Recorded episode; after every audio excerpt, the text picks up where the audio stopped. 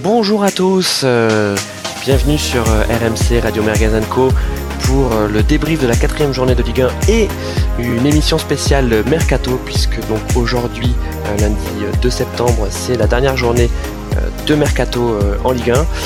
Euh, je suis de nouveau avec Marco Verbatim. Salut Marco. Salut Christophe et salut Jean-Mimi. Et oui, comme tu l'as dit, Jean-Mimi, Jean-Michel Larguet est avec nous. Salut Jean-Michel. Salut, comment ça va? Pas de pas de Bon. nouveaux transferts dans la, la team merguez, pas de nouveaux, nouveaux arrivants Euh, pas encore de, de nouveaux transferts, mais on prépare du lourd. Euh, tu sais, c'est comme, euh, c'est comme Neymar, euh, Sekeda quoi.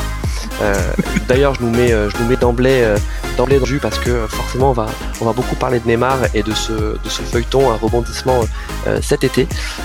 Parlons déjà du PSG, donc du match contre Metz de, de vendredi, une victoire tranquille du PSG, euh, 2-0 avec un nouveau but de, de Choupo-Moting. Euh, Qu'est-ce qu'on peut en dire de, de ce match, Marco? Bah en fait, bon, il y a pas mal de trucs à dire, mais il faut quand même souligner que euh, si on parle un peu mercato et c'est ça rejoint le, le sujet, euh, le gardien qui était euh, qui était titulaire pour le Metz PSG, c'était Boulka. C'était initialement le troisième gardien dans la hiérarchie. Il s'est retrouvé bombardé là, et, euh, et tu remarques que si le mec s'était troué et que le PSG avait perdu à Metz, ça aurait fait vraiment désordre en fait, parce que on a compris que Areola était en instance de départ vers le, le Real, donc du coup, euh, bah, il a pas, euh, il a décidé de pas jouer pour pas se blesser. Bon, ça c'est discutable déjà en soi, mais admettons. Euh, Trapp avait été vendu euh, une semaine avant, donc tu te retrouves avec un, un numéro 3 en position de numéro 1, et tu te dis bah ouais, en fait heureusement que ça s'est bien goupillé au niveau du score, parce que ça c'est typiquement le genre de move, je pense qu'on voit pas dans un très très grand club. Et, euh, et s'il y avait eu des fêtes, on en aurait, entendu parler assez longtemps. Enfin, je, je sais pas ce qu'en pense Jean-Mimi, mais on a, frôlé le, petit incident en termes de, choix de, stratégie sportive. Ouais, alors moi je pense que ça peut se voir de temps en temps dans des clubs. Là, c'était des circonstances particulières. Je pense que ça pouvait faire partie aussi des conditions euh, pour le trans, enfin pour le le prêt au Real euh, que euh, Areola joue pas.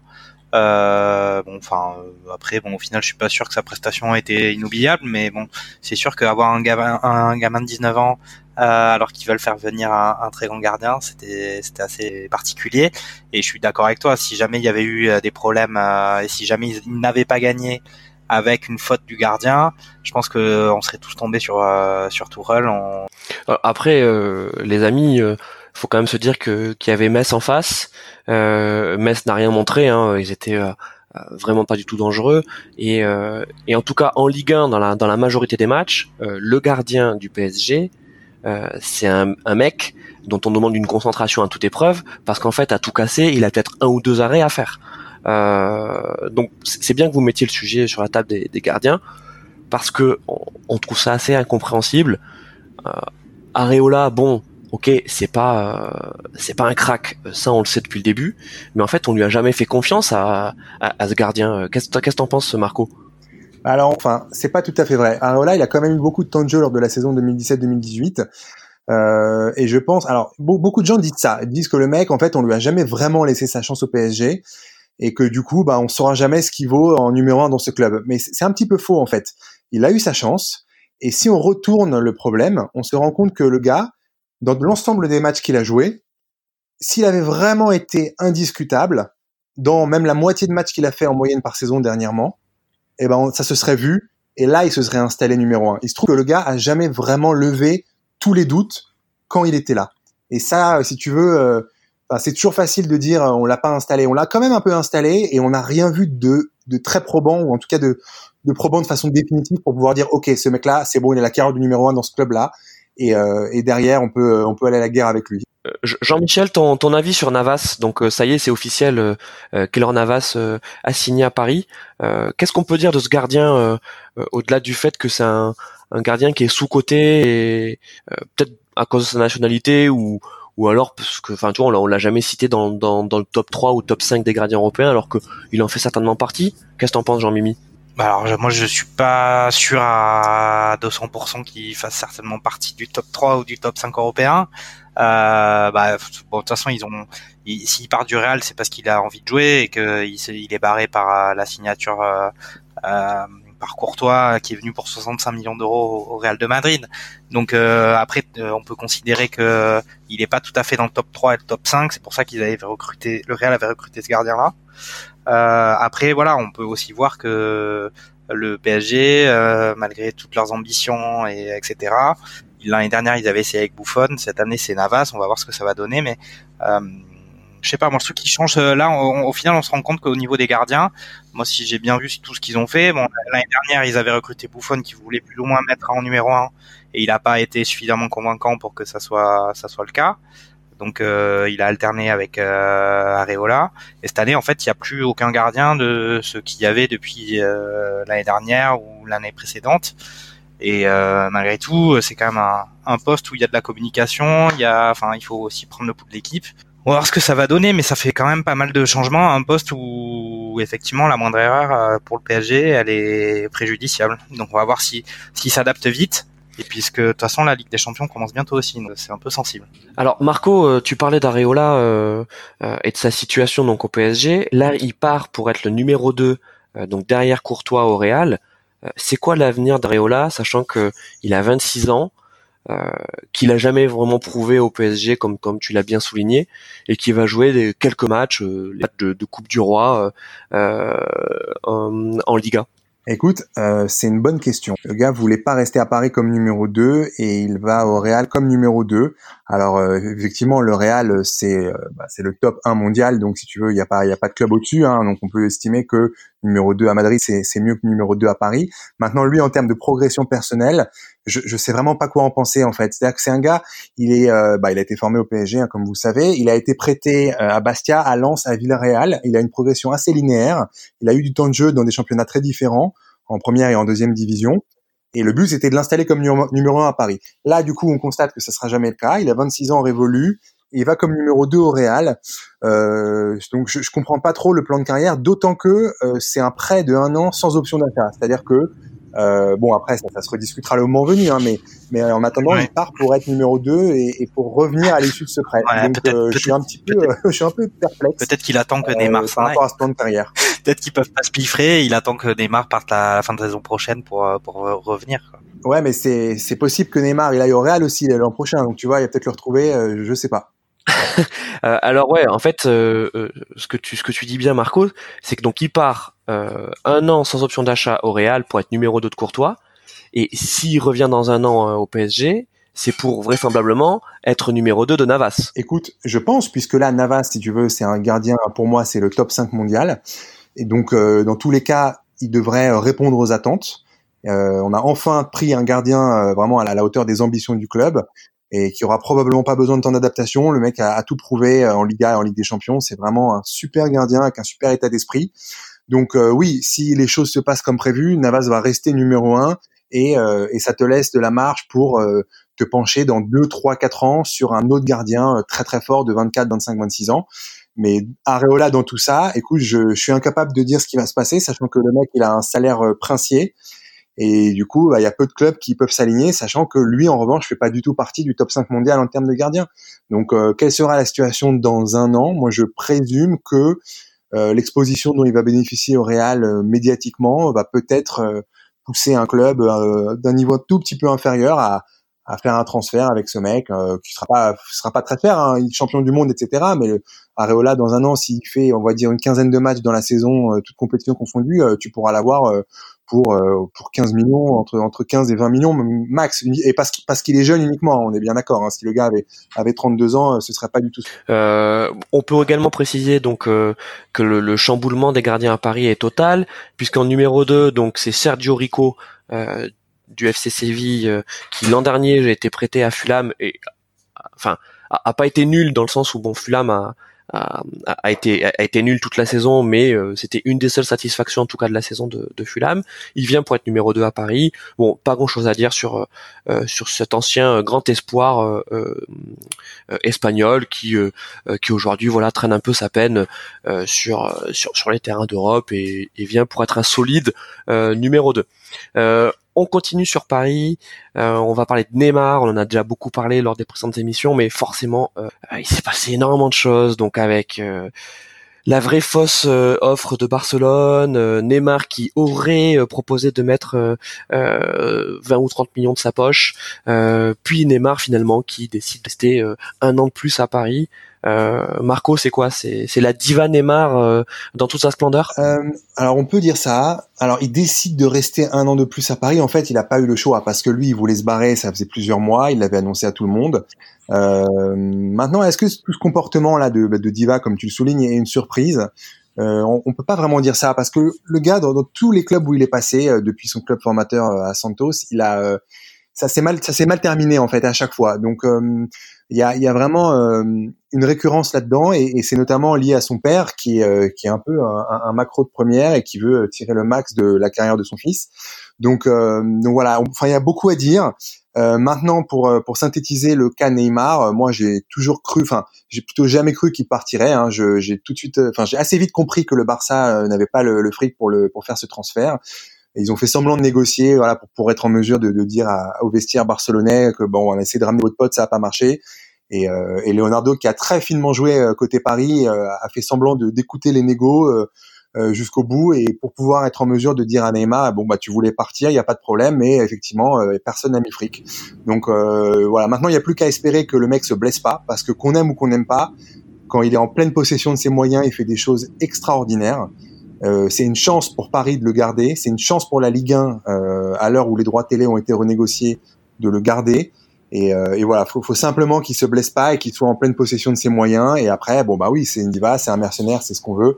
Mais euh, Neymar au top de sa forme, c'est quand même un truc assez unique dans, dans le monde. Jean-Michel, est-ce que est-ce que pour que Neymar euh, espère ou en tout cas essaie euh, redorer euh, sa cote de popularité auprès des auprès des, des, supporters parisiens, il faut qu'il claque un quadruplé au prochain match. Bah, déjà, déjà on va, enfin déjà il faut le prochain match du PSG, je suis pas sûr qu'il, enfin je sais pas s'il sera aligné, hein.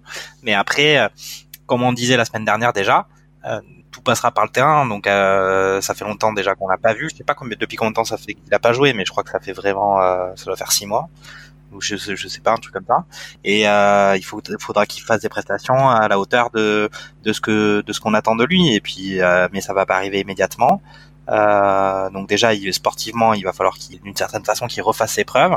Et puis après, euh, médiatiquement, je pense que de toute façon là, on est trop, il est trop au fond de, ça se reconstruise euh, juste en faisant une déclaration à la télé, en disant qu'il est désolé, qu'il s'excuse.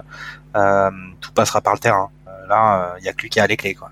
Ouais, euh, je, je sais pas quel goût ça vous laisse cette histoire de Neymar, mais euh, euh sans être non plus supporter du PSG, euh, mais mais voilà, amoureux de la Ligue 1, je me dis qu'il y a quand même un certain manque de respect de la part de de la part de ce joueur. il a beau voilà, il a beau avoir des côtés sympathiques, ça passe pour un pour un jeune joueur de 19-20 ans. Euh, mais ce mec, il a, il a 26 ans. Euh, j'ai du mal à j'ai du mal à le comprendre. Euh, et puis euh, je, je sais pas ce que vous en pensez mais je, je partageais pas mal le, le, le dégoût de, des ultra parisiens alors ok ils sont ils sont ils sont allés dans des excès mais mais moi j'étais vraiment voilà partisan de écoute barre-toi. Tu veux te barrer? Ben barre-toi.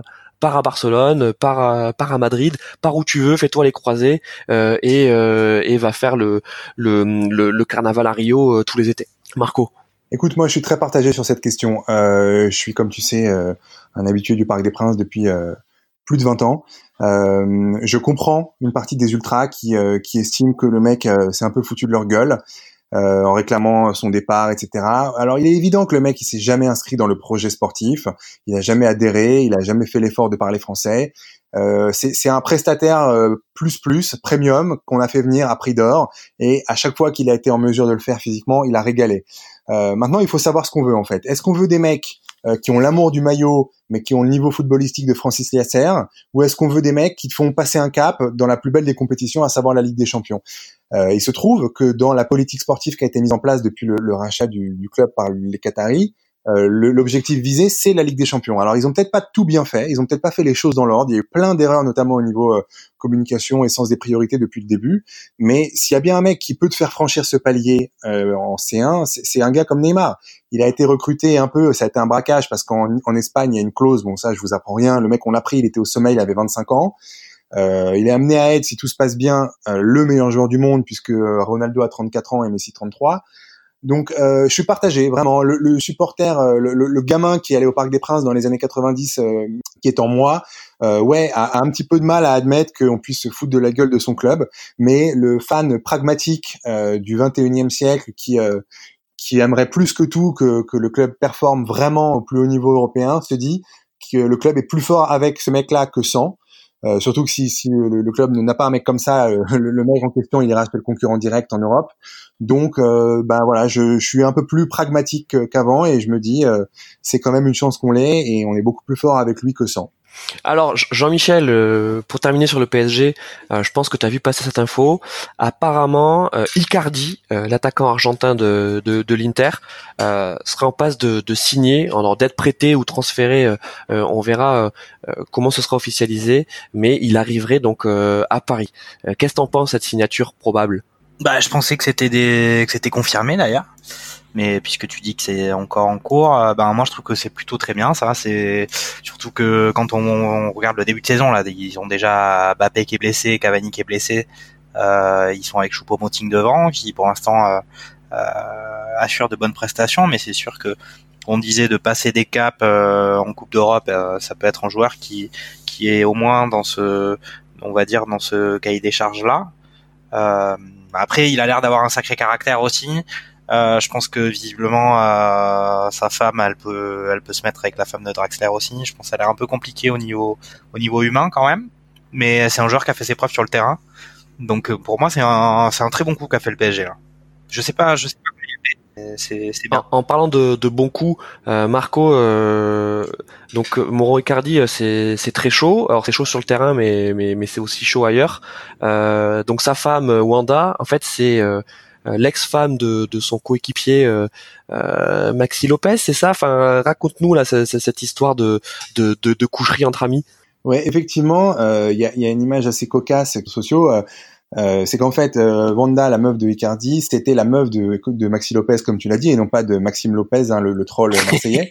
et effectivement, le, le truc, c'est assez énorme parce qu'il a adopté les gosses que elle, elle a eu avec Maxi Lopez et euh, donc lui, un Icardi, et il s'est même fait tatouer euh, leur prénom. Et je trouve ça assez mignon et assez improbable. Et je crois aussi qu'il a eu des gosses ensuite avec elle. Bref. Euh, alors oui, la meuf, elle est réputée ingérable. C'est un peu une hystérique. C'est un peu Véronique Rabiot, euh, mais en, en, beaucoup plus bonne, hein, bien sûr. Maintenant, je, vais vous dire, les gars, euh, sportivement, Icardi, c'est une bombe. Le mec, il a mis, bah, il met un but tous les deux matchs. La pression, elle glisse sur lui. il, enfin, vraiment, c'est une top recrue, surtout quand tu sais que que ouais, t'es, t'es coincé avec Choupo-Moting et, et, que Mbappé et Cavani sont sur le flanc. Et, et au-delà de ça, Cavani, euh, bon, euh, c'est voilà, il est tellement mauvais. Euh, ah, tu vas pas nous la refaire à se péter. Non, mais je veux dire pour préparer l'après l'après Cavani, c'est parfait aussi, tu vois. Donc je, je pense je pense vraiment que c'est un top choix. Euh, L'Inter, il voulait vraiment s'en débarrasser. Je crois qu'il y a une clause. Là, c'est un prêt avec option d'achat, une clause à 55 ou 60.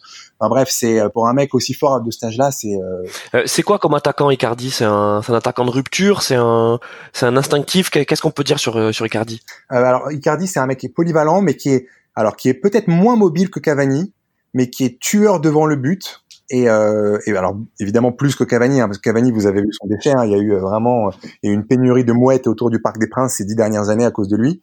Euh, et, et, du coup, euh, non, non, Icardi, c'est vraiment c'est un tueur de sang-froid. Il est très intelligent dans le placement.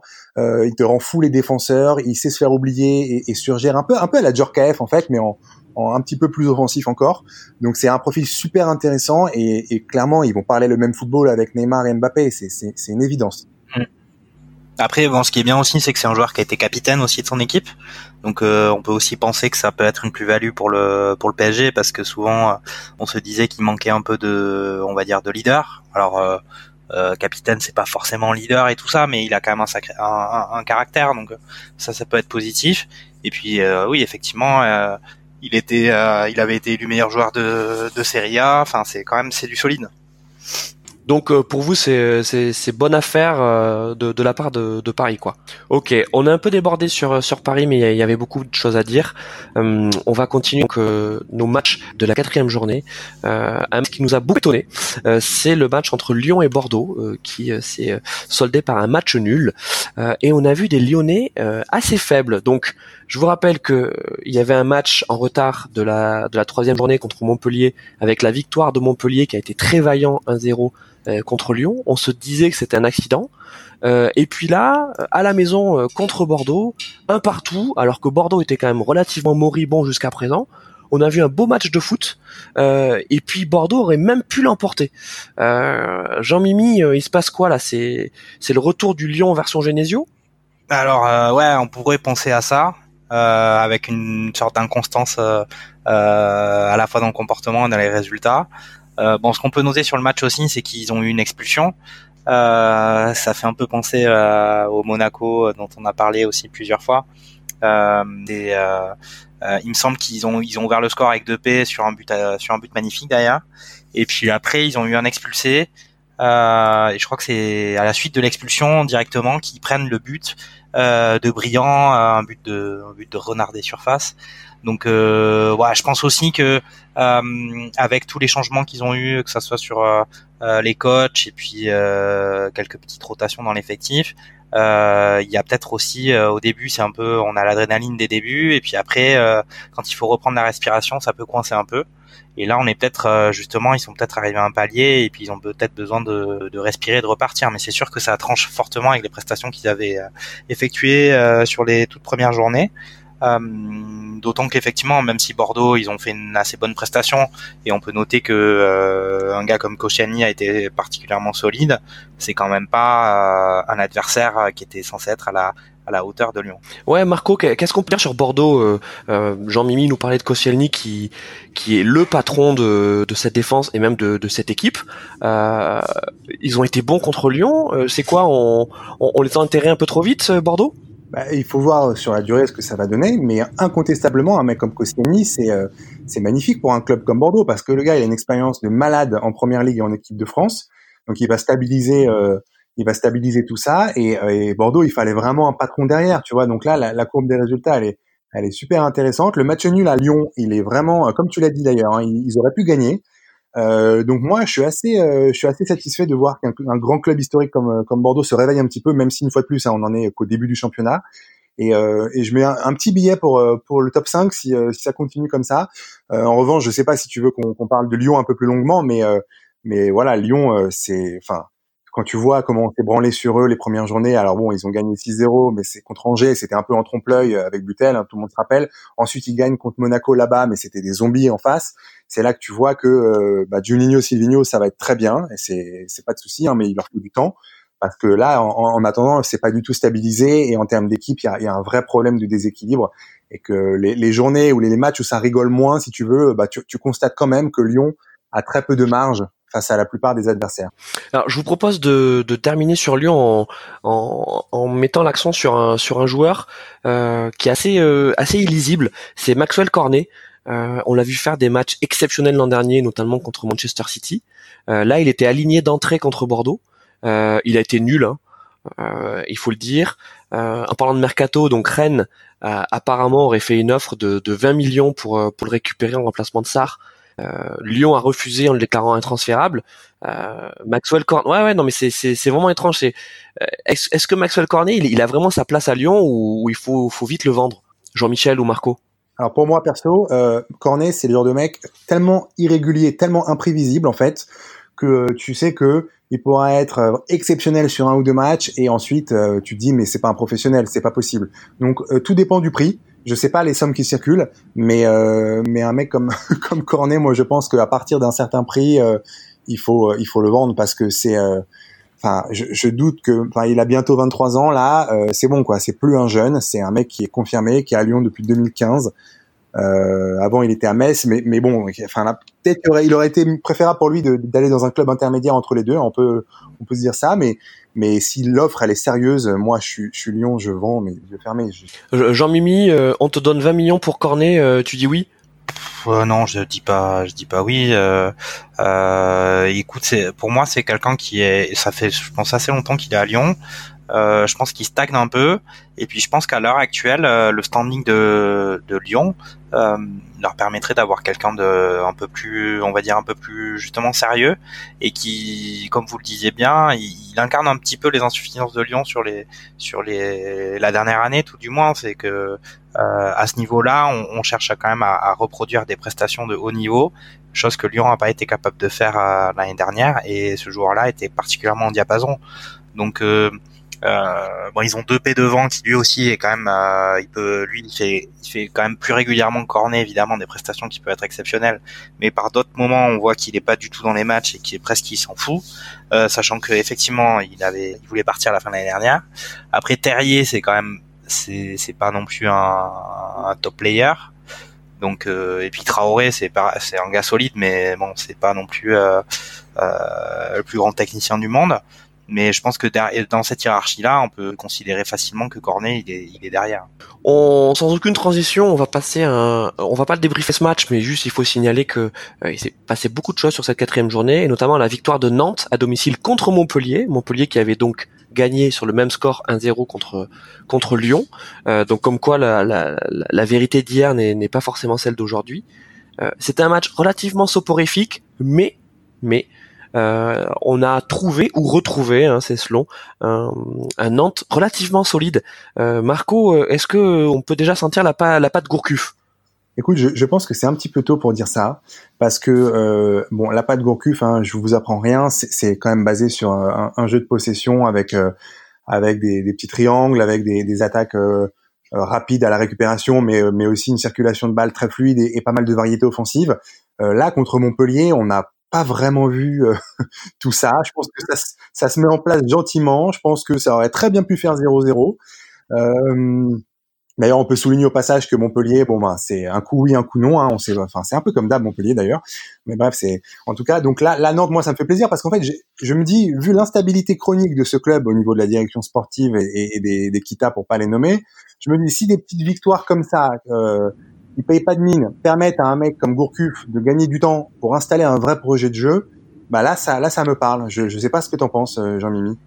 Ouais, moi je pense que c'est tôt pour euh, c'est tôt pour dire qu'il se passe quelque chose. Euh, moi, ce que je vois encore, c'est que pareil, Montpellier, on disait qu'ils étaient plutôt pas mal en début de championnat et que là, ils viennent de perdre contre des Nantais qui sont quand même assez faibles. Euh, donc euh, c'est un peu, il y a une sorte d'impression euh, sur les matchs de cette journée, comme si les équipes avaient eu besoin de prendre une sorte de respiration après les premières journées de championnat. là, Montpellier, ben, de toute façon, ni Nantes ni Montpellier ont fait grand-chose dans ce match-là. et puis voilà, au final, Nantes a gagné. Bon, c'était un vrai match euh, Ritos. Euh, à noter quand même que Rongier était en tribune aussi. Euh, en partance pour Marseille et que euh, Touré qui a marqué, euh, lui pareil, il voulait partir, mais finalement il va rester à Nantes. Donc on est quand même aussi, euh, sachant que Nantes c'est pas un effectif déjà de, ils se font quand même bien bien vider aussi. on va on va en parler de Rongier et t'as raison sur le sur l'effectif nantais qui qui est pas exceptionnel, mais ce qu'on peut peut-être accorder à Gourcuff, c'est que c'est c'est toujours un, entraîneur qui a réussi à rendre beaucoup plus beau euh, des joueurs médiocres. Euh, donc euh, sur la stratégie de Kita de, valoriser son effectif, en tout cas si les résultats suivent, on peut imaginer que, que Gourcuff arrive à rendre plus sexy des, des, joueurs moyens, à les revendre à un bon prix à d'autres clubs qui redeviendront donc pourris dans, dans, dans, les clubs en question. en parlant donc de, de matchs pourris, alors non, je suis méchant. Mais disons, on va dire, il y a eu trois matchs qui ont opposé des, des potentiels prétendants à la descente. On a d'abord eu Toulouse, Toulouse-Amiens, euh, donc Toulouse a gagné 2-0 avec un nouveau but de, de. On va pas s'apesantir sur Toulouse parce que Bob, euh, Bob Landers n'est pas là. Euh, et d'ailleurs il, il, nous écoute donc on donc on va lui on, ne lui fera pas ce plaisir. Euh, ensuite victoire 3-0 de Nîmes. Euh, les crocodiles ont gagné à domicile 3-0 contre Brest. On, on, pourra parler un peu plus longuement de, de Nîmes et notamment d'un joueur qui euh, qui nous épate là de, depuis deux matchs, c'est Zinedine Ferrat. Euh, et ensuite la victoire d'Angers 2-0 contre contre Dijon. Euh, Angers qui est pas loin d'être le tube de l'été, qui après avoir pris la la Manita, euh, le 6-0 contre Lyon, euh, se remet bien. Et puis Dijon, qui est euh, catastrophique de, de journée en journée, et, on se demande si ça, va pas être notre lanterne rouge toute la saison. Alors commençons, commençons dans l'ordre. Qu'est-ce qu'on qu'est-ce qu'on peut dire là de ces six équipes là Toulouse, Amiens, Nîmes, Brest, Angers, Dijon, Marco, qu'est-ce qu'on peut en retenir cette quatrième journée sur ces matchs? Bah écoute, euh, Toulouse, c'est euh, à toute proportion gardée, c'est un petit peu comme Nantes, parce que si Kita il veut valoriser son effectif, c'est ce que Sadran à Toulouse historiquement il essaye de faire pour pour revendre, et il le fait très bien d'ailleurs. Donc je vais te dire, c'était une purge évidemment hein, ce, ce 2-0 contre Amiens, mais quand il y a la victoire au bout et que et que tu remarques que au niveau comptable, en tout cas, euh, le début de saison du TEF il est pas aussi dégueu que ça. Euh, je me dis bon alors je me dis à la fois euh, c'est bien pour Toulouse et, et, je me dis putain mais quelle horreur pour la Ligue 1 tu vois donc euh, voilà pour, le reste évidemment euh, Dijon euh, bon écoute ils ont zéro point et je pense qu'ils vont finir la saison à zéro point. Donc il y aura pas trop de suspense pour ça. Maintenant non on verra hein, mais mais donc pour, le reste non je je, sais pas trop parce qu'il y a quand même c'est quand même un petit peu trop imprécis à, ce stade hein, de se prononcer pour les descentes à part par Dijon évidemment.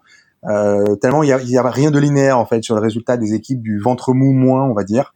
Euh, ce qui est certain, c'est que bon bah c'est des purges. Hein. Il y a des matchs. Bon, J'espère que que les gens qui ont acheté les, droits à l'étranger, ils ont pas ils ont pas la télé. Hein, parce que Alors euh, euh Jean-Michel, euh, pour parler de, de, de Nîmes, parce que bon, euh, Nîmes-Brest, c'était pas une purge, hein. c'était quand même un match assez vivant.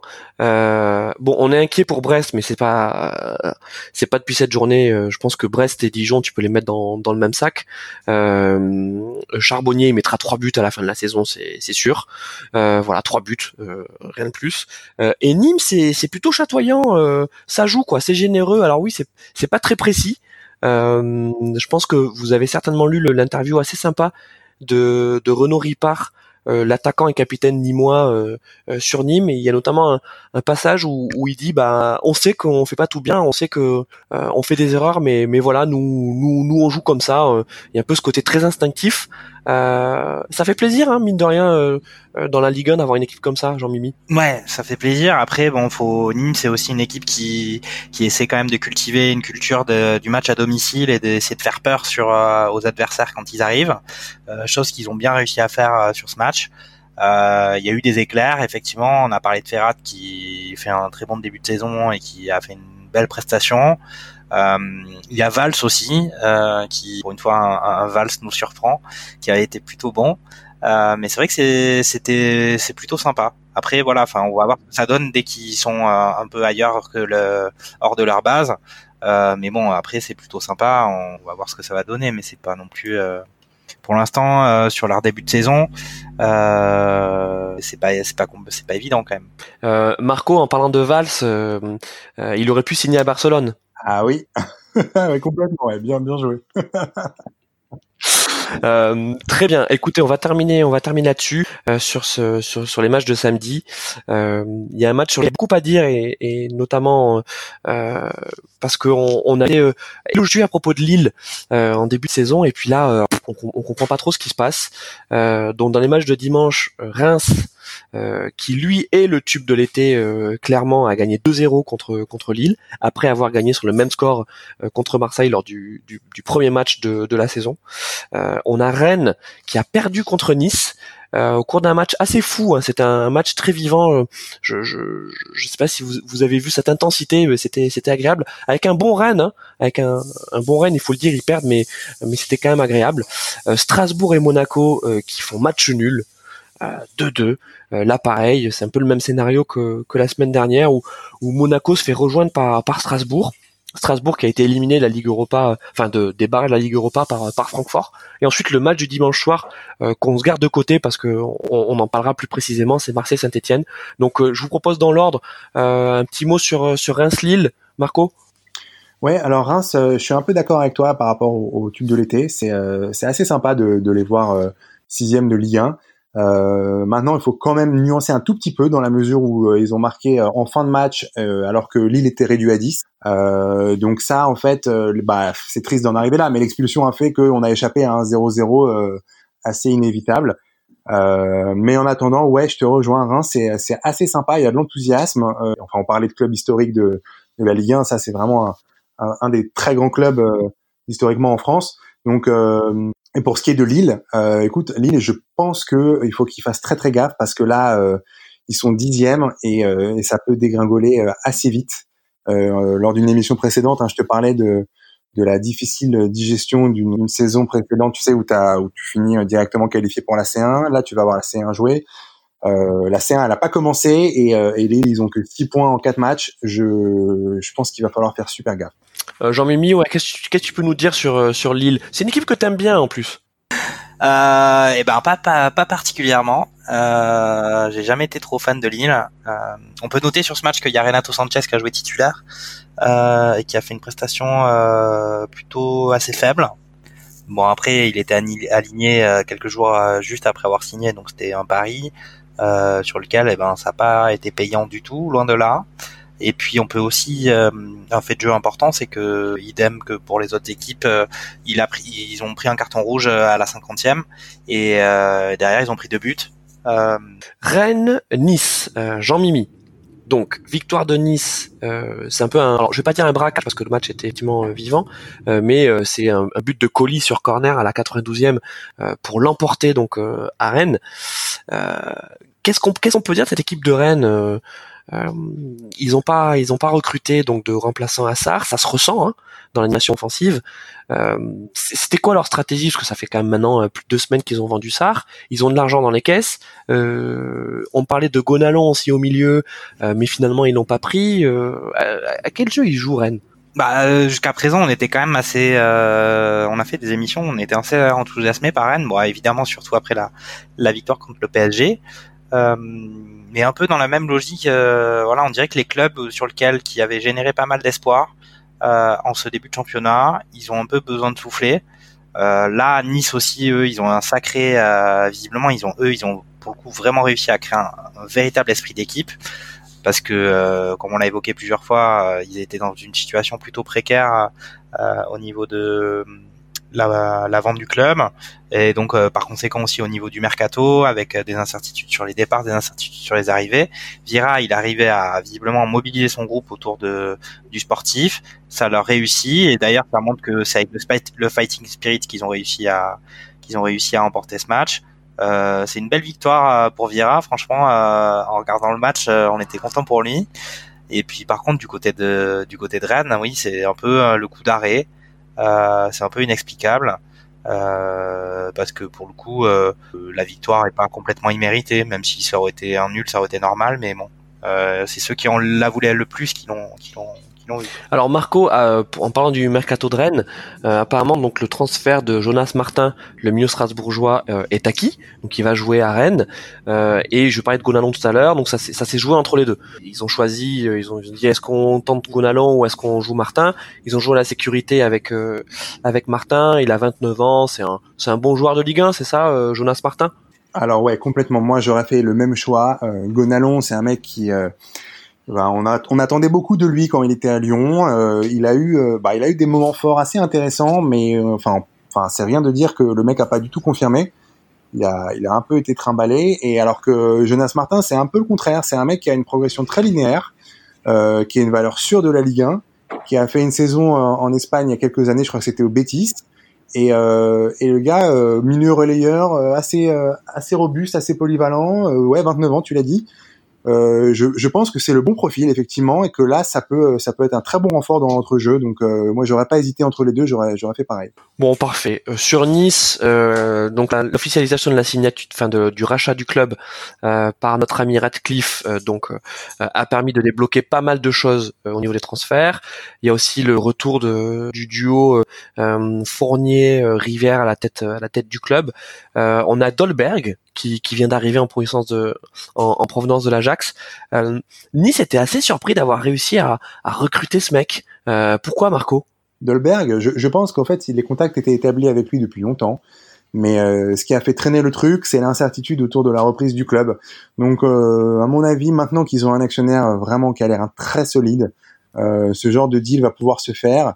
Et, et, je pense que ça va progressivement monter en gamme au niveau des, des prochains mercato. Et que Dolberg, c'est que le début et que c'est très bien pour Nice pour la Ligue 1, c'est très bien pour le moment, mais on est loin d'avoir tout vu. Alors je pense pas que ça va être open bar euh, euh made in QSI hein, non plus, et, et bon c'est un peu dommage parce que ce serait quand même cool que qu'un club comme Nice euh, euh, se mette à faire des très gros transferts, mais en, mais en tout cas je pense qu'il va y avoir une situation un petit peu intermédiaire entre le projet QSI à Paris et le projet grosse merde Champions Project à Marseille, savoir un truc plus cohérent, ils vont plus plus prendre leur temps pour faire les bons choix, et avec des gros moyens ça peut être ça peut être un compromis intéressant. J'ai hâte de voir.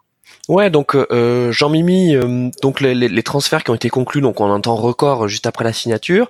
Donc on a Dolberg, euh, donc l'attaquant danois qui, vient de l'Ajax. C'est un jeune, hein, il a 21 ans. On a Ensoki, le, le défenseur parisien, Stanley Ansoki, qui vient euh, lui aussi pour euh, pour être titulaire, on, on, est d'accord. Et puis on a le retour de Ounas, Adam Ounas, euh, que dont on se souvient parce qu'il voilà le Bordelais qui était qui était parti en Italie et là qui est prêté à Nice.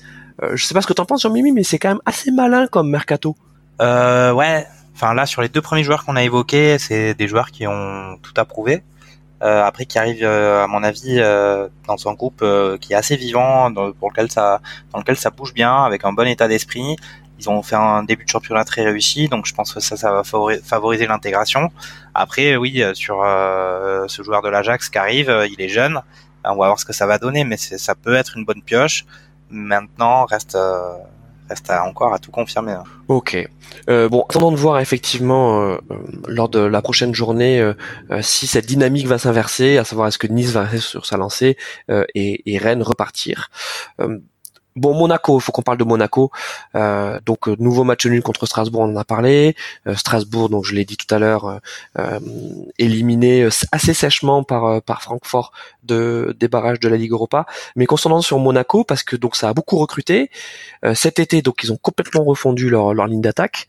Ils ont recruté donc Ben Yedder, on en avait parlé. Slimani qui a déjà marqué trois buts en deux matchs. Hein. Il avait marqué lors du match précédent et là il, il met un doublé. Euh, et le départ de Falcao. Euh, le départ de Falcao, Marco, qu'est-ce que tu peux nous dire euh, Il voulait se barrer à tout prix? Ouais, en fait, Falcao, il avait des contacts avec Galatasaray depuis plusieurs semaines et il lui proposait un contrat long et très rémunérateur. et je, je, comprends tout à fait ce choix. Hein. Le, le, choix de l'argent dans le foot, c'est, enfin, vraiment, moi, ça me choque absolument pas. D'autant que à Galatasaray, au niveau de l'ambiance, je pense qu'il va falloir mettre des boules caisses par rapport à Louis II. Ça va lui faire tout drôle. Euh, du coup là, en tout cas sportivement, je pense que c'est euh, c'est bien pour tout le monde parce que euh, il avait fait son temps. Hein, c'est bon, c'est ça restera comme euh, l'un des plus grands attaquants qui est connu l'AS Monaco, surtout la SM version moderne. Mais le ça a été assez malin de leur part parce que tu pouvais pas retenir un mec qui voulait autant se casser. Et puis surtout pour service rendu, ça aurait pas été cool, tu vois, de le retenir à mort. Euh, et avec Ben Yedder et Slimani, je pense qu'ils sont armés et je pense que bon là, ils n'ont pas été très heureux à Strasbourg. Ça fait match nul. Aucune des deux équipes n'a gagné pour le moment. Mais euh, mais je pense que Monaco va va amorcer une vraie remontée euh, au classement. Alors là, évidemment, ils sont relégables. On sait très bien qu'ils finiront pas à cette place. Mais mais je pense que Monaco, on va les retrouver européens d'ici la fin de saison. Donc voilà, faut pas trop qu'ils tardent hein, parce qu'ils ont que deux points. Mais mais ça va se mettre en place doucement. C'est ça, euh, Jean-Michel, euh, on n'a pas parlé de, de, deux signatures là qui sont intervenues euh, ces derniers jours, enfin ces deux derniers jours. On a d'abord le retour de, de Bakayoko, donc qui est prêté par Chelsea, qui euh, sur les deux ans, donc il est parti il y a deux ans et euh, il a fait une saison quelconque à Chelsea et ensuite il a été prêté au Milan AC. Il a été plutôt pas mal, mais on, comprend pas trop ce qui euh, ce qui s'est passé. Donc il est il traversé du désert, hein, ce mec. Et puis Jean-Kévin Augustin, pareil, retour de, de, l'ancien prodige parisien qui, qui n'a jamais rien montré bien sûr à Paris parce qu'il était il était barré. Hein. Je, Marco, tu, tu me diras à peu près quand c'est qu'il est parti. Je crois qu'il y a, deux trois ans, il est parti à Leipzig et puis peut-être que tu pourras me dire aussi euh, euh, comment ça s'est passé son, séjour en Allemagne. Donc mes Jean-Mimi, je voulais que tu me parles de, de Bakayoko. Euh, c'est quoi C'est retour vers le futur pour pour lui à Monaco? Ouais, bah en a tout l'air. Après là, il arrive. je pense qu'il avait, il a envie de jouer ce gars-là. Il est plutôt, euh, c'est pas Zinedine Zidane, mais il est plutôt un bon joueur. Il sera, il sera dans un secteur de jeu où, peut-être que Monaco a un manque de solidité. Lui, c'est quand même un peu la machine. Euh, mais moi, je suis pas, je suis pas tout à fait d'accord avec Marco sur euh, sur Monaco. Euh, je trouve que justement ce départ de Falcao, même si effectivement avec tout ce qu'il a fait pour le club euh, et les performances qu'il a eues pendant les années passées, on peut penser qu'il mérite de partir comme il a envie. mais c'est pas forcément un bon signal pour pour l'ambiance au sein de l'équipe et au sein du club. C'était quand même le capitaine capitaine courage, le mec qui, qui arrivait à tirer l'équipe vers le meilleur. même si évidemment l'année dernière ça n'a pas fonctionné. Euh, là, son départ, c'est quand même aussi euh, ben, la fin d'un, la, vraie fin d'un cycle. Euh, et en l'état, c'est aussi et d'abord sur l'état d'esprit, visiblement, et sur le, le, le, bloc équipe que Monaco pêche lourdement depuis le début. Alors après, on peut aussi penser qu'ils ne peuvent pas faire plus mal que ce qu'ils ont fait jusqu'à maintenant et que donc ils vont s'améliorer. Mais euh, et que peut-être qu'avec leur recrue, en particulier devant, avec Slimani et Ben Yedder, euh, ça va s'améliorer. Mais pour l'instant, il n'y a pas grand-chose qui incite à l'optimisme euh, de leur côté. Euh, Marco, qu'est-ce que tu peux nous dire sur, sur Jean-Kévin Augustin? C'est, c'est une bonne opération de la part de Monaco? Écoute, ouais, c'est, plutôt une bonne opération.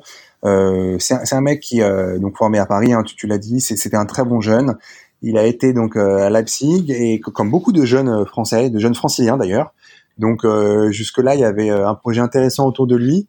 Euh, maintenant, si tu veux, je, je, me méfie toujours parce que le, pour Monaco, c'est bien, hein. c'est vraiment le bon profil. Hein, tu vois, eux, ils veulent progressivement monter une équipe qui soit cohérente et, et je pense qu'ils vont pas reproduire les, les mêmes erreurs qu'avant au niveau de la, la construction de l'effectif. Donc typiquement, c'est ça va être un joueur de complément intéressant. Euh, maintenant, pour pour lui, si tu veux, pour sa progression perso, euh, je, je, suis toujours un peu déçu parce que bon, évidemment, hein, on peut pas attendre qu'un mec dont le prénom est Jean-Kévin euh, fasse une carrière à la Benzema. Ça, ça c'est certain.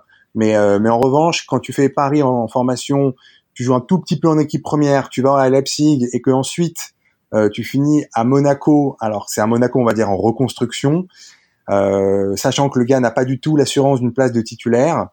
Je me dis qu'il y avait peut-être moyen de, de, faire un truc un peu plus un peu plus pertinent, type je sais pas Séville, Dortmund ou ou Arsenal. Donc là, euh, enfin vu, le, le, côté flou du projet de Monaco, si tu veux, pour euh, du, point de vue du joueur, une fois de plus, je je sais pas si ça va s'avérer euh, un pari payant. On va voir. Bon, en tout cas, Monaco, c'est c'est quand même catastrophique. Hein. ils sont 19e de Ligue 1, ils ont deux points, deux défaites, deux matchs nuls jusqu'à présent.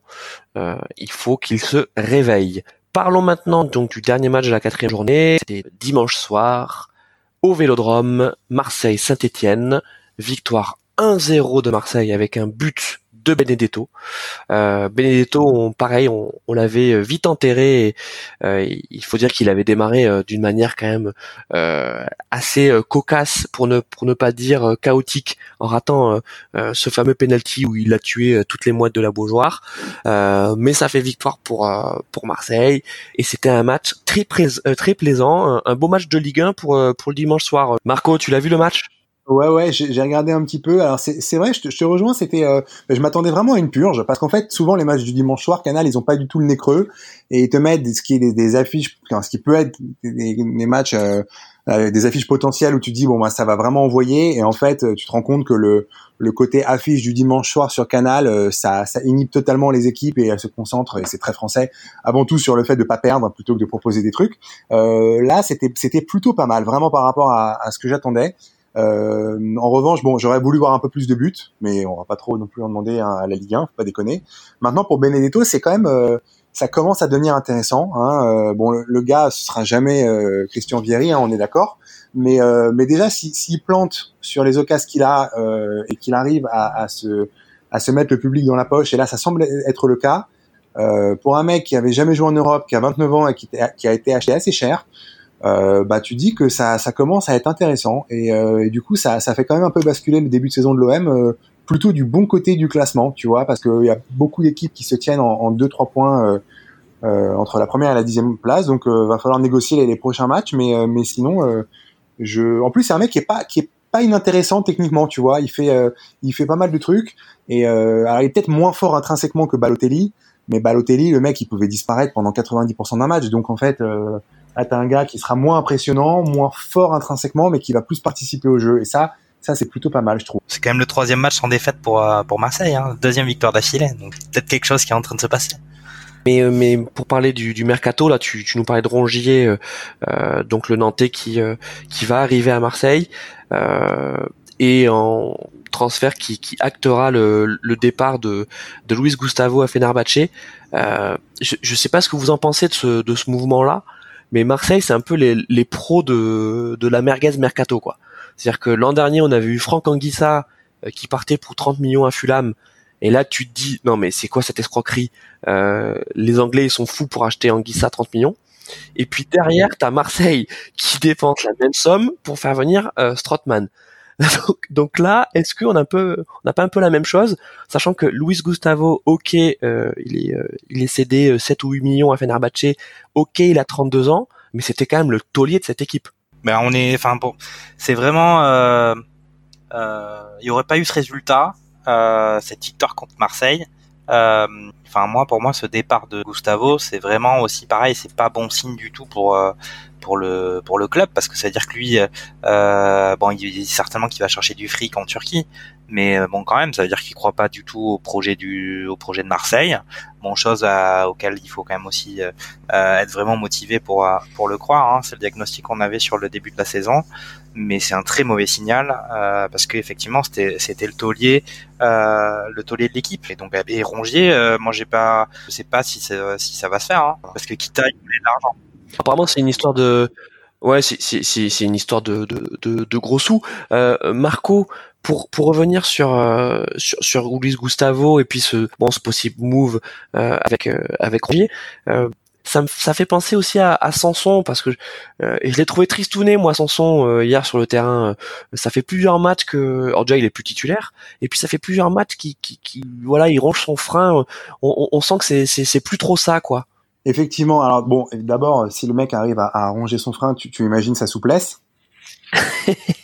et euh, au-delà de ça, par rapport à Luis Gustavo, euh, bah, le mec, tu, enfin, tu vois, euh, ça, on retrouve, on sait, hein, on n'aurait jamais retrouvé le, le Luis Gustavo de la première saison. Euh, donc ça sert à rien en fait de, de, revenir un mec comme ça. Oui, Morgan Sanson, il est moins fort et, et il, est, il, est, utilisé dans un milieu à trois comme un relayeur chelou côté gauche, mais, mais on sait bien que c'est, enfin, pour faire passer un cap à cette équipe de Marseille, c'est pas, tu peux pas mettre un mec à ce poste-là. Donc, euh, euh, pour revenir sur Rongier, je sais pas si ça va se faire. Il reste pas beaucoup de temps avant la clôture du, mercato, mais ça, ce serait une vraie bonne recrue pour euh, pour l'OM. Pour le coup, tu vois, le mec, il est, c'est vraiment, c'est une vraie, valeur sûre de la Ligue 1. Et je pense qu'il résisterait sans problème à la pression du Vélodrome. Je ne sais pas où ça en est exactement, si tu as des infos, Christophe, mais mais ça pour pour Marseille, enfin ça fait pas mal de temps hein, qu'on en parle. Donc je pense que ça va se ça va se faire et, euh, et ce sera un vrai plus pour l'OM. Euh, Jean-Mimi, tu, tu, tu connais bien euh, Rongier. c'est quoi? C'est un potentiel leader pour Marseille qui qui qui en manque? Alors, euh, moi je le vois plutôt comme peut-être un leader technique sur le terrain, mais c'est pas forcément leader euh, au niveau du caractère. Euh, mais en tout cas, c'est quelqu'un de bien solide. Même sur le début de championnat, il a fait sur ses quelques prestations avec Nantes, il était vraiment bien. c'est une bonne pioche. Après, après, est-ce que c'est ça qui va faire un peu le renouveau de Marseille? Euh, en tout cas, euh, c'est plutôt, c'est que du positif s'ils arrivent à le faire signer. Mais il me semble que là, il y a un vrai problème au niveau de l'argent et Kita, il, encore une fois, il, veut tout verrouiller, il veut avoir plus que ce que Marseille veut le payer. Il, je suis pas sûr qu'il ait confiance aussi sur les conditions financières. Alors en même temps, euh, euh il est bien gentil, notre ami Héros, mais Rongier, qui est clairement le meilleur joueur de Nantes, ça vaut pas 12 millions. Hein. Euh, euh, quand, quand Kita en demande euh, minimum 16 ou 18, on est plus dans les prix du marché que, que ce que propose l'OM, n'est-ce pas Marco? Oui, je, je, suis tout à fait d'accord. Alors après avec après avec Kita, tu sais, enfin voilà, c'est un peu un peu un classique, hein, mais néanmoins, est-ce que est-ce que l'OM est vraiment en position de de, de mégoter, enfin alors qu'on est le dernier jour du mercato, donc oui, c'est peut-être pas le prix, mais ils en ont tellement besoin que, que voilà, le, mec euh, est obligé de, de, de, mettre le lifton en plus. Et euh, alors on parlait de Nantes hein, précédemment, mais euh, je sais pas trop comment tu remplaces un mec comme ça, typiquement dans un club comme Nantes. Mais encore un truc où ça, c'est probablement un, projet qui date d'avant Gourcuff. Et je sais même pas si on lui a demandé son avis, hein, mais euh, mais incontestablement un, plus pour pour l'OM si ça se fait et ouais pour le prix bah ouais je suis d'accord hein. mais mais c'est les fins de mercato sont rarement rationnelles hein, à ce niveau-là. Bon très bien euh, les gars je vous propose que euh, on, on, parle on décerne nos, nos trophées merguez euh, du mercato. Euh, donc pour vous, le, vous allez me dire quel est donc le, le transfert merguez de la Ligue 1 euh, de cet été. Euh, donc le transfert merguez, c'est euh, le transfert incompréhensible et, le mec euh, va se planter, c'est sûr. Et ensuite, bah, peut-être le, comment on pourrait dire le, transfert chipolata, c'est-à-dire le, bon plan, la, la bonne affaire. Ok? Marco, le transfert merguez transfert merguez, c'est pas, c'est, en gros le mec qui, qui a signé et on est, on est persuadé que ça va pas fonctionner. Euh, bah, euh, allez, euh, moi je vais me lancer. Je vais dire sur ce qu'on a pu voir, Renato Sanchez, il va y avoir un petit peu de chemin avant que ça soit, ça, ils ont quand même, même si c'était pas extrêmement cher pour un joueur de cette, de cette audience là, c'est loin d'être gagné pour l'instant. Ok, donc pour toi c'est Renato Sanchez. Renato Sanchez, effectivement, c'est pas mal, hein, euh, Jean-Mimi. Alors moi, moi, j'en ai un potentiel, mais en fait, j'espère vraiment me tromper parce que j'adore le mec et qu'il est vraiment fort. Euh, c'est Wissam Ben Yedder. je me dis, tu vois, c'est un mec, tu te dis, mais il est vraiment fort, mais, mais je suis pas sûr qu'il ait le mental. Et quand tu vois les, quand il était remplacé euh, au début de saison euh, avec Monaco et, il était sur le banc et qu'il voyait que l'ASM se prenait des buts ou des égalisations en pleine gueule et avait des gros plans sur lui et tu vois que le gars il était pas bien, il était presque en larmes, tu dis mais putain j'avais envie de lui donner une pompote, tu vois le, pauvre c'est un super joueur. Et, et euh, alors j'espère me gourer une fois de plus hein, mais mais euh, vu vu ce que c'est l'ASM au niveau projet sportif, euh, ça se trouve même un mec comme ça va réussir à, foirer sa saison. Et, une fois de plus, je le souhaite pas. Il est un peu tôt pour euh, pour juger des, des, définitivement de ces, mais on peut effectivement se dire que entre un Slimani qui a signé euh, à peu près en même temps que lui et ce qui ce que Slimani a fait sur le terrain, et ce que Ben Yedder fait. Euh, voilà, on peut se dire qu'il y en a un qui marque des buts et, et Ben Yedder pas, mais bon, il faut laisser un peu de temps aussi. Hein. Il a quand même fait quelques petites passes décisives, il me semble. Donc, euh, donc voilà. Euh, écoutez-moi, mon transfert merguez, euh, c'est euh, l'attaquant sud-coréen euh, Wang Hee-jo, l'attaquant bordelais, qui certes a mis un joli but lors de la dernière journée, enfin l'avant-dernière journée, mais pour moi, mais ouais, il est magnifique. Mais, mais pour moi, ce mec, mais mais c'est vraiment, mais tu vois, c'est la c'est la merguez asiatique euh, en puissance. Tu sais, c'est ouais ouais ouais ouais ouais. C'est-à-dire que tu sais, c'est c'est c'est ces types qui démarrent super bien. Et, euh, et, et, là c'est le cas mais ensuite le type il va il va nous faire euh, un, un, un, un, scénario euh, tu vois équipe réserve alors oui il sera peut-être euh, il sera peut-être meilleur buteur de l'équipe réserve de Bordeaux mais ce mec je le vois je le vois disparaître aussi rapidement qu'il est venu et puis il ira terminer sa carrière au Mexique et donc votre, votre, transfert Chipo, les gars, euh, la bonne affaire, le, le bon plan. Euh, moi perso, alors, euh, j'en ai un peu parlé déjà, mais pour moi, Icardi euh, prêté, euh, prêté à Paris euh, avec une option à 50 ou 55, 26 ans, vu ses états de service, ça, ça, semble quand même être une, une sacrée belle affaire. Donc, je pense qu'il n'aura pas de problème pour pour s'adapter au contexte et à la pression. Ça, c'est vraiment la, la grosse chipo, la grosse potentielle, la, la, la potentielle. pas mal. Et, et toi, euh, mon petit Jean-Mimi, euh, euh, la chi potentielle, c'est qui? Bah moi là, pour l'instant, je vais dire Slimani, comme j'ai dit. pour l'instant, c'est vraiment solide, c'est vraiment bien ce qu'il fait. Monaco avait besoin justement d'un gars comme ça qui mettait, qui met des buts et qui, qui un peu rend les choses un peu plus belles que ce qu'elles étaient jusqu'à maintenant. Euh, pour moi, c'est, en tout cas pour lui, c'est un début idéal, même si son équipe n'a pas les résultats espérés, mais ça a l'air de bien partir. Ouais. Alors moi, ma, mon transfert Chipolata, là, le, le, bon plan de ce mercato. Alors j'hésite entre deux Lyonnais. Euh, le premier, c'est, c'est Jean Lucas, euh, le jeune brésilien euh, qui est arrivé pour pour 8 millions. Euh, j'ai trouvé ses, ses dernières sorties tranchantes. Et c'est un type qui, euh, voilà, a encore besoin de quelques mois pour pour s'aguerrir, mais je pense que c'est un futur crack. Donc belle, euh, euh, je pense que voilà, Juninho a eu du flair euh, rapatrier ce, ce type.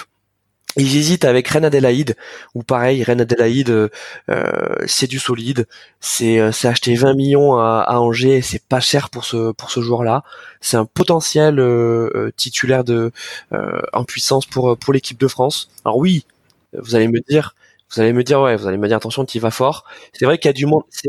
Non, mais c'est vrai qu'il y a du monde au, milieu en équipe de France, mais euh, mais ce profil de, relayeur de Reine Adélaïde, on n'en a pas beaucoup euh, d'aussi rapide. Voilà, donc j'espère qu'il va faire une belle saison à, Lyon. Euh, et si c'est le cas, euh, bravo à Lyon qui, aura eu du flair d'aller le chercher euh, à Angers. On est tous d'accord, les gars? Pour moi, je suis tout à fait d'accord sur Reine Adélaïde. C'est un énorme potentiel. Et, euh, et, clairement, à ce prix-là, ils ont le risque, il est, il est nul. Euh, et s'il si, suit une progression linéaire, c'est un mec qui va évidemment s'imposer à Lyon dans l'entrejeu et, et, qui sera amené à, à intégrer l'équipe de France. J'ai aucun doute là-dessus. Bon et puis et, puis euh, pêle-mêle, euh, comme comme dirait euh, Julien Cazard, quelques quelques infos mercato. vous allez me dire si vous en foutez ou si vous en foutez pas. donc Rézé vous savez, Rézé Rodriguez, hein, le, le, le, le, mec qui avait signé au PSG, qui n'y a jamais joué. Il était annoncé euh, euh, à Majorque.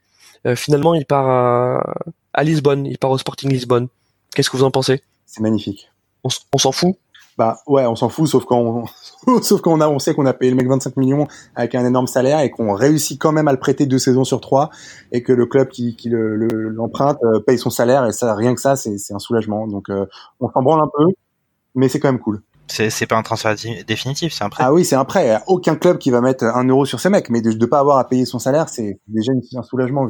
Donc on s'en branle, mais c'est quand même génial. Euh, autre info, euh, Robert Navarro, qui, n'est pas commissaire de police, mais qui était joueur à Monaco, euh, donc a quitté Monaco pour la Real Sociedad.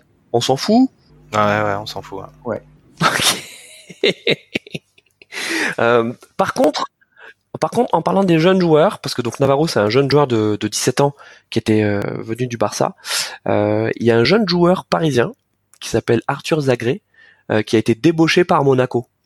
et ça, Marco, toi qui suis le PSG, ça nous interpelle beaucoup sur la politique du PSG vis-à-vis de ces jeunes. Ouais, alors t'es pas le seul à être interpellé. Zagré c'est l'un des, si ce n'est le plus grand espoir du centre de formation depuis quelque temps. Euh, j'ai absolument pas compris comment on avait pu le vendre euh, à Monaco. Euh, alors, j'ai quand même vu dans le détail ce qui s'est passé. bon, il va, il va trouver plus de temps de jeu évidemment, et c'est un transfert à, je crois, à 15 millions ou à 10 ou 15, mais peu importe, avec une clause de rachat prioritaire à 35 heureusement, parce que ce mec, si, si les choses se passent comme prévu, ça va vraiment être un très très gros joueur. Il est très polyvalent, il est, il est costaud, il a le mental. Je, c'est déjà un super jeune et en attendant mieux. Donc euh, j'ai pas trop compris ce qui s'est passé et en, même temps euh, quand tu vois que en un été en un ouais, c'est un arrière latéral gauche. En un été, tu vois que le PSG a réussi à vendre pour 70 millions de Titi parisiens formés au club. Tu te dis à la fois que bon, c'est dommage pour certains, mais que le centre de formation, euh, s'il propose pas nécessairement tout le temps des pépites qui sont amenées à intégrer l'équipe première, peut quand même servir euh, bah, à s'autofinancer au minimum et à, et à, aider pour des recrutements un peu plus bling bling. Donc, donc c'est quand même satisfaisant s'auto-financer, c'est ambitieux. Ouais, mais Jean-Mimi, euh, euh, pour pour euh, pour clôturer sur le sur le sujet, c'est pas aussi un signal étrange que tu envoies à, tes jeunes actuellement en formation ou alors à ceux qui seraient susceptibles de signer au PSG en disant écoutez les gars, en fait quoi qu'il arrive, vous jouerez pas en équipe première et il faudra vous débrouiller au mieux pour être transféré dans un dans un grand club, au pire aller jouer en, en Ligue 2 ou en National. Ouais, tout à fait, exactement. C'est là pour continuer dans la dans la, la métaphore financière, c'est un peu euh, euh évidemment en vendant les jeunes, on hypothèque euh, on hypothèque un peu l'avenir. Après, c'est sûr qu'avec un club du standing du PSG, euh, les jeunes qui sont censés sortir pour intégrer l'équipe première, il faut qu'ils aient un sacré niveau. Mais là, on les là en l'occurrence pour celui-ci, on, on, on, le vend avant qu'il ait pu faire ses preuves sur le terrain. Et puis, comme c'était effectivement de ce qu'on a pu voir, c'était euh, on va dire le plus grand espoir du, centre de formation. Euh, le fait qu'il parte comme ça, en plus c'est pas comme s'il partait au Real, au Barça ou à Manchester. Il part à Monaco dans un club qui est dans le même championnat que le enfin que le PSG. Donc euh, le signal est pas, enfin c'est pas comme s'il montait d'un palier dans le standing du club, plutôt à, vouloir consolider sa carrière. Il n'est pas une, ambition euh, forcené ou en tout cas il fallait bien que au PSG ils sentent pas ils sentent pas désirés pour qu'ils s'en aillent comme ça ce qui effectivement est pas du tout un bon signal pour pour les jeunes potentiels du club Bon, merci pour, euh, pour votre avis là-dessus. Et puis dernière info, euh, pêle-mêle, on s'en fout, on s'en fout pas. Ludovic Blas, donc le, le, le jeune ailier, le jeune milieu guingampé, qui signe à Nantes on s'en fout, on s'en fout pas, Marco? Nous, on s'en branle, mais j'imagine que lui, il est content parce qu'il va pouvoir jouer dans un meilleur club sans déménager, donc c'est pas mal pour lui, quoi. Et ouais, et puis Nantes, ils ont besoin de, ils ont besoin de joueurs. Hein. C'est pas mal quand même, Ludovic, euh, Ludovic Blas. C'est un 21 ans, euh, euh, il a été champion d'Europe U19 en 2016, il, a été formé à Guingamp, c'est pas mal, non? Ok, bon. écoutez, on s'en fout. Eh on t'a eu là, on t'a eu Christophe. Sur ce, euh, merci beaucoup euh, à tous les deux euh, pour d'avoir animé avec moi cette quatrième émission de Barbecue Ligue 1 qui était donc dédiée à la quatrième journée de Ligue 1 et au mercato qui se clôture ce soir lundi 2 septembre. C'est la trêve internationale, donc on reprendra notre émission dans deux semaines. C'est ça, je me trompe pas? Ouais, exact. C'est ça, ça reprendra par un un bon euh, LOSC Angers des familles euh, le vendredi 13. et un Amiens-Lyon aussi. profitez bien des matchs internationaux et on se retrouve très vite pour Barbecue Ligue 1. Ça marche. Merci tout le monde. Salut